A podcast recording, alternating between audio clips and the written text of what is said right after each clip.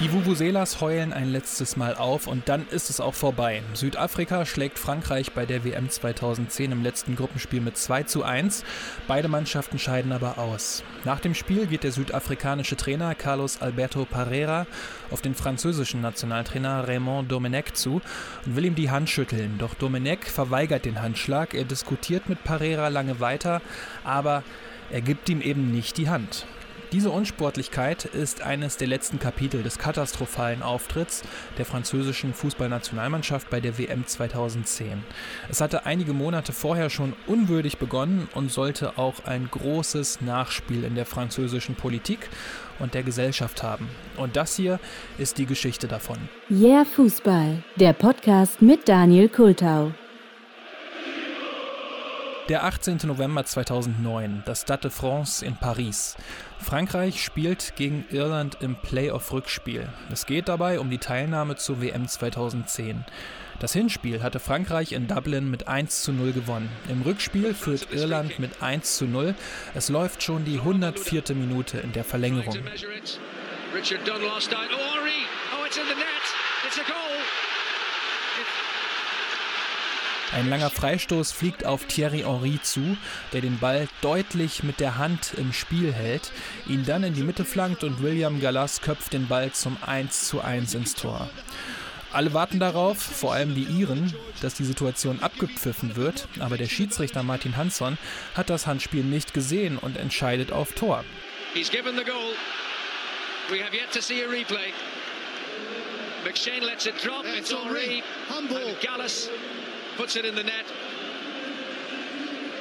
But there's the handball by Henri. And by the way, not just once, George, but twice. It's actually hit him on the arm and then he's controlled it with his hand. Just watch it from this angle. Yes. And then he's knocked it back to Gallus and it's easy, but... Oh, That's a handball, no question about it. Die Iren sind natürlich außer sich vor Wut. Der irische Nationaltrainer Giovanni Trapattoni wütet mehr als bei seiner legendären Pressekonferenz beim FC Bayern München und auch die Spieler schimpfen mit dem Schiedsrichter.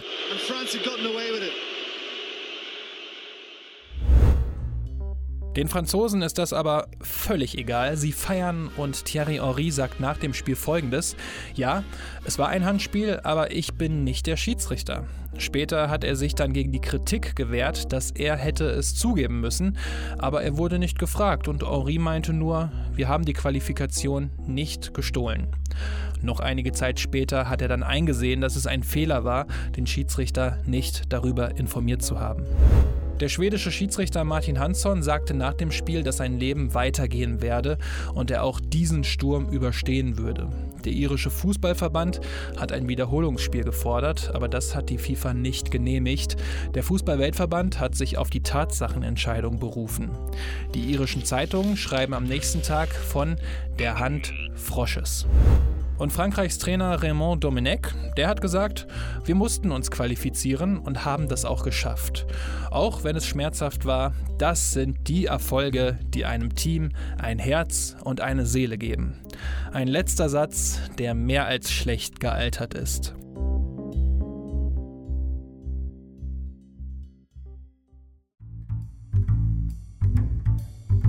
Schon über das gesamte Jahr 2009 steht Raymond Domenech stark in der Kritik. Im Oktober und im Dezember gab es Abstimmungen innerhalb des französischen Fußballverbands, ob Domenech als Trainer aufhören sollte oder nicht. Aber er konnte in beiden Abstimmungen die Mehrheit für sich gewinnen.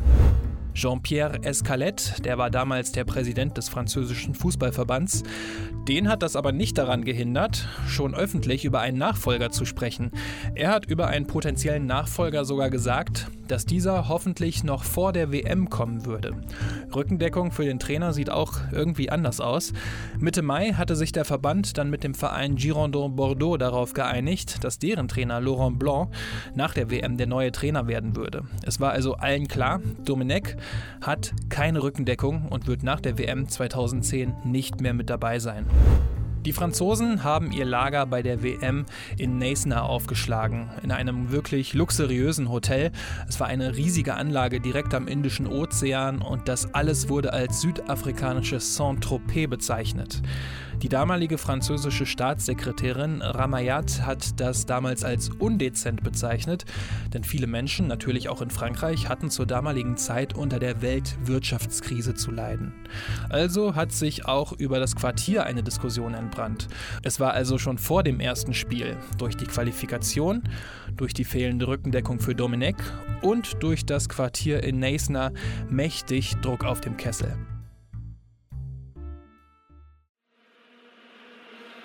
Aber als amtierender Vize-Weltmeister, der Frankreicher war, haben sich Team, Fans und Co. trotzdem etwas ausgerechnet. Das erste Spiel in der Gruppe gegen Uruguay geht dann 0 zu 0 aus und es sollte das letzte unspektakuläre Ereignis der Franzosen bei dieser Weltmeisterschaft sein.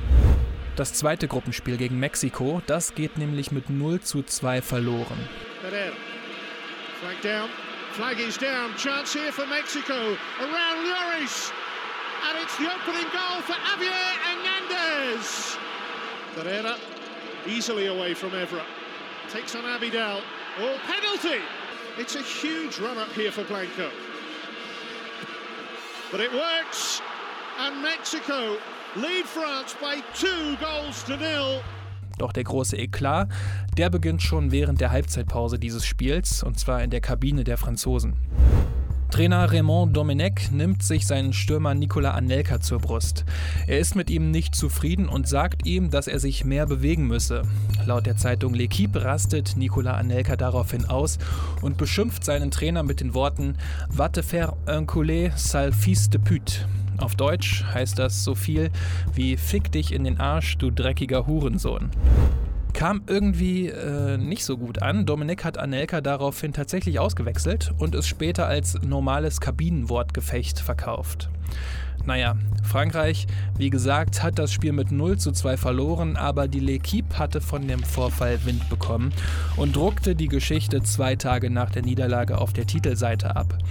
Und auf der Titelseite stand dann nicht sowas wie Anelka beleidigt Dominik, sondern auf der Titelseite, die seitdem zu einer der legendärsten des französischen Fußballs gehört, war genau das Zitat abgedruckt, das Anelka seinem Trainer an den Kopf geworfen haben soll. Das hat natürlich in der französischen Fußballwelt, der Gesellschaft und auch der Politik hohe Wellen geschlagen. Doch wir bleiben vorerst im sportlichen Bereich und schauen danach in die Politik und auf die Gesellschaft. Denn der französische Verbandspräsident Jean-Pierre Escalette, der, der schon öffentlich über einen Nachfolger für Domenech gesprochen hatte, wollte ein Statement von Anelka zu den Behauptungen der L'Equipe und eine Entschuldigung haben. Anelka hat daraufhin zwar zugegeben, eine Dummheit, wie er es genannt hat, getan zu haben, doch entschuldigen wollte er sich nicht. Und daraufhin hat Escalette entschieden, Anelka einfach nach Hause zu schicken. Der Mannschaft hat das gar nicht gefallen. Vor allem hat sie es gestört, dass Infos aus der Kabine an die Presse gekommen sind. Irgendwo muss also ein Maulwurf gewesen sein. Der Kapitän Patrice Evra hatte zunächst unter anderem den Konditionstrainer Robert Duverne unter Verdacht, doch konnte eben nichts beweisen. Duverne hat das auch abgestritten und schlussendlich hat auch Evra gesagt, dass Duverne nicht derjenige gewesen wäre. Doch die beiden sollten wenig später sowieso nochmal aufeinandertreffen.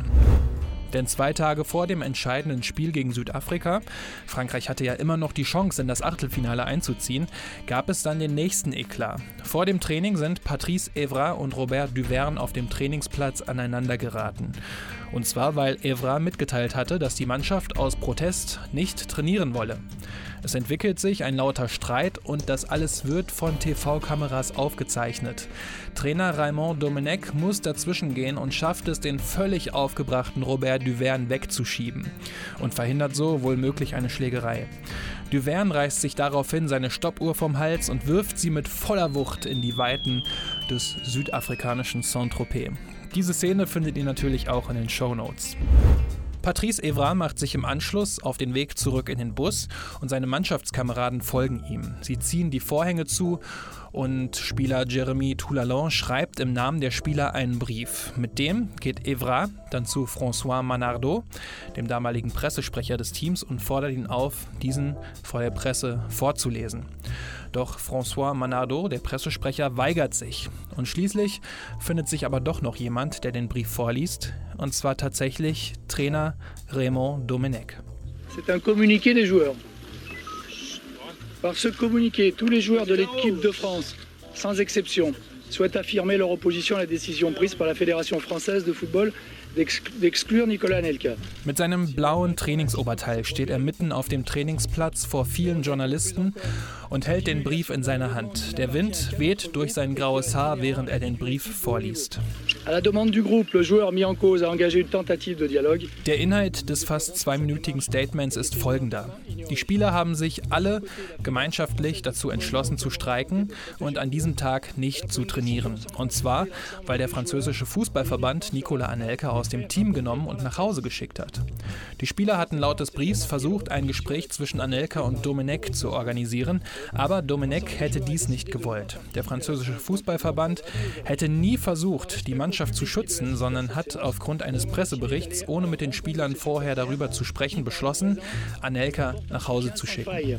Les joueurs de l'équipe de France. Merci, monsieur. Au revoir. Der französische Fußballverband reagiert daraufhin mit Unverständnis und nennt das Statement des Teams völlig inakzeptabel. Das letzte Spiel der WM gegen Südafrika geht daraufhin auch mit 1 zu 2 verloren. Noise and the header's in. South Africa lead. Good crossing position. Poorly delivered, not away conclusively though, and Impella!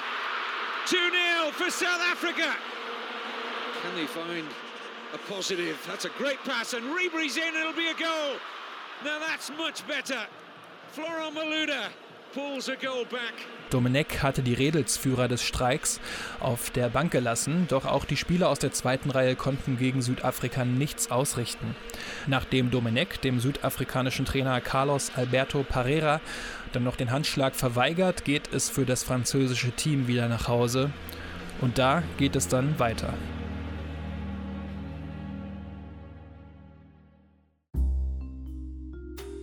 Die französische Nationalmannschaft war damals im eigenen Land so unbeliebt wie selten zuvor. Seitdem Domenech 2004 das Amt des Nationaltrainers übernommen hatte, waren die Ergebnisse mit Ausnahme der WM 2006 jetzt nicht wirklich sehr berauschend. Dazu kam die Prostituiertenaffäre rund um Franck Ribéry, das Luxusressort in Neisner in Zeiten der Finanzkrise, die große Distanziertheit zur normalen Gesellschaft. Die Nationalmannschaft hatte mit großen Problemen zu kämpfen und die Auswirkungen waren wirklich wirklich extrem. Präsident Escalet trat nach der WM 2010 zurück. Raymond Domenechs Vertrag lief ja sowieso aus, auch er war weg. Thierry Henry hat mit diesem Turnier seine Nationalmannschaftskarriere beendet. Nicolas Anelka wurde für 18 Spiele gesperrt. Patrice Evra für 5 Spiele, Franck Ribéry für 3, Jeremy Toulalon für ein Spiel. Viele weitere Funktionäre sind außerdem zurückgetreten. Aus der Politik gab es direkt nach den Berichten über die Aussage von Nicolas Anelka schon Reaktionen. Der damalige Präsident Nicolas Sarkozy hatte die Verbandsspitze zum Rücktritt aufgefordert. Die damalige Sportministerin Roselyne Bachelot hatte einige Spieler der Mannschaft als unreife Bandenanführer bezeichnet und Sarkozy hatte sie während der WM immer wieder dazu aufgefordert, selbst nach Neisner zu fliegen, um, und jetzt ein Zitat, sie zur Schnecke zu machen. Sarkozy hatte einen Imageverlust für das gesamte Land befürchtet. Am Ende hat jedoch die FIFA eingegriffen und ganz dezent mal darauf hingewiesen, dass sie laut Satzung dazu befugt wären, dem französischen Fußballverband hart zu bestrafen, sollte sich die Politik weiter einmischen. Somit ist dieser Strang ziemlich schnell ins Leere gelaufen, denn das sieht man ja im Fußball immer wieder. Ganze Spitzen werden ausgetauscht und dann läuft es halt einfach so weiter. Aber dieses Fiasko von Neisner sollte die Politik und die Gesellschaft trotzdem noch länger beschäftigen, denn es gab Vorwürfe gegen einige Spieler. Sechs Anführer wurden schnell ausgemacht. Nicolas Anelka, Patrice Evra, Franck Ribéry, Jérémy Toulalon, Eric Abidal und William Gallas. Sie sollen die sogenannten intellektuellen Außenseiter Joan Gourcuff und Hugo Loris stark gemobbt haben. Insbesondere Gourcuff soll es stark abbekommen haben. Andere Spieler im Kader hätten das zwar mitbekommen, aber es einfach geschehen lassen. Sie waren Mitläufer.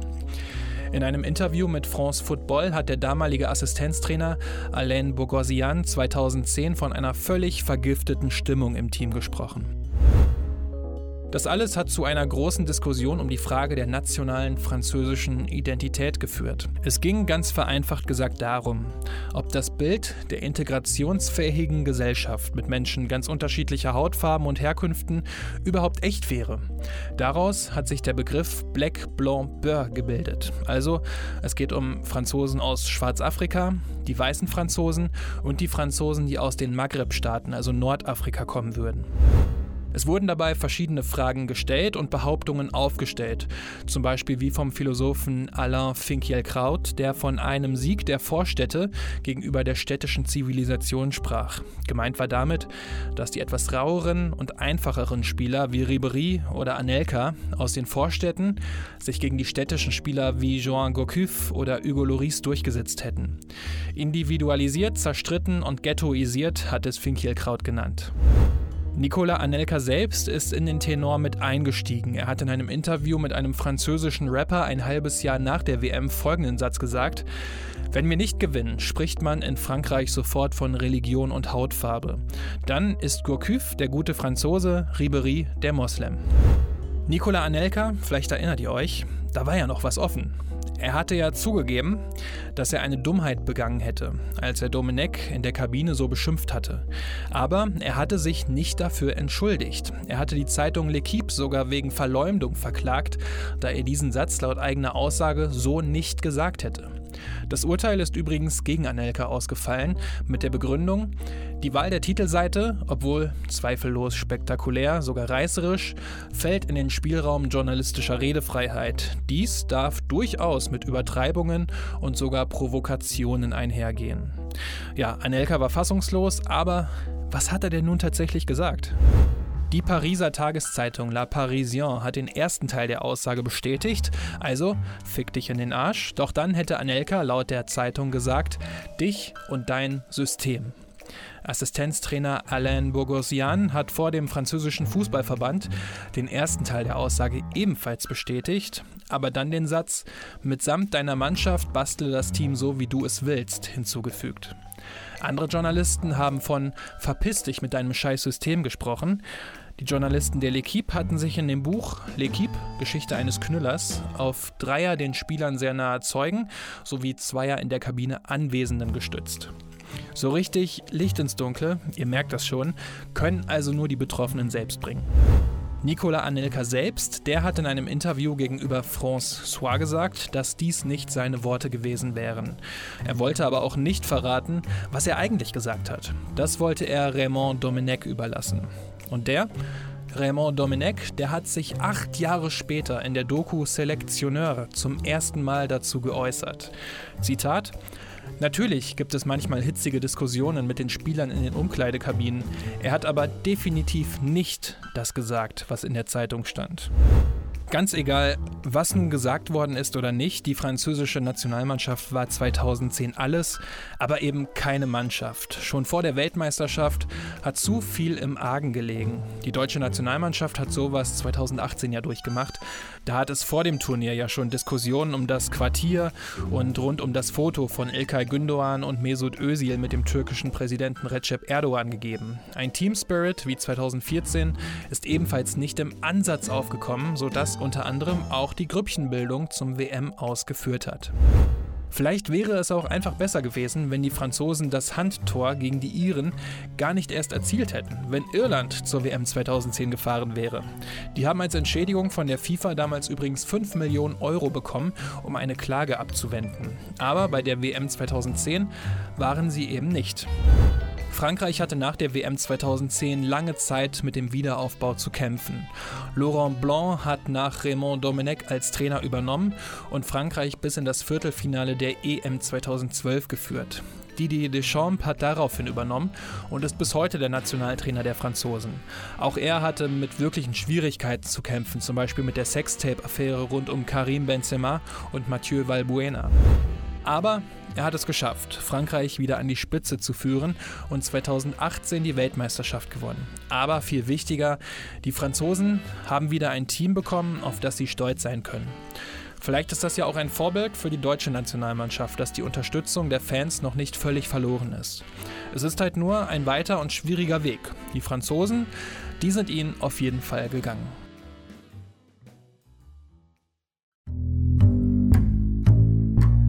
So, das war die 25. Ausgabe des hier Fußball-Podcasts. Heute mal mit der französischen Fußballnationalmannschaft und dem ganzen Desaster der völlig verkorksten WM 2010. Was ich daran vor allem so spannend finde, ist, dass diese ganzen Streits auf dem Platz mitgefilmt wurden und man es sich einfach anschauen kann. Heutzutage ist das ja alles ähm, abgeschottet ohne Ende. Und auch wie Domenech da steht und seinen Text vorliest, ist echt eine, ja jetzt schon historische Szene des französischen Fußballs und wirkt fast schon ähm, wie, aus, wie aus einem Film. Die ganze Story zeigt einfach auch, wie groß der Teil der Mannschaft im Wort Mannschaftssport immer noch ist und da zählt auch das gesamte Trainer- und Betreuerteam mit dazu. Und was halt auch klar wird, finde ich, Fußball ist nun mal immer wieder politisch und hat eine Verantwortung und ich glaube, wenn diese Verantwortung vielen Menschen in wichtigen Positionen Position klar wird, dann kann der Fußball auch ja, ein wichtiger Standpunkt der Gesellschaft werden, aber auch schwierig, so wie er sich momentan weiter entfremdet und mich zum Beispiel in bestimmten Wettbewerben immer mehr verliert. Also nur meine Meinung zum letzten Absatz quasi. So, jetzt ist aber Schluss. Wie hat es euch gefallen? Ähm, schreibt mir doch gerne einfach über Twitter, Instagram oder YouTube. Die ganzen Daten, die findet ihr natürlich wie immer in den Show Notes oder auch einfach direkt auf yeahfußball.de. Und wenn euch der Podcast sonst gut gefällt, freue ich mich natürlich auch über eine gute Bewertung auf iTunes. Das würde mir wirklich sehr helfen und mich auch sehr freuen. Ein Retweet oder einfach über ein paar nette Worte. Ansonsten bis zur nächsten Episode und macht's gut.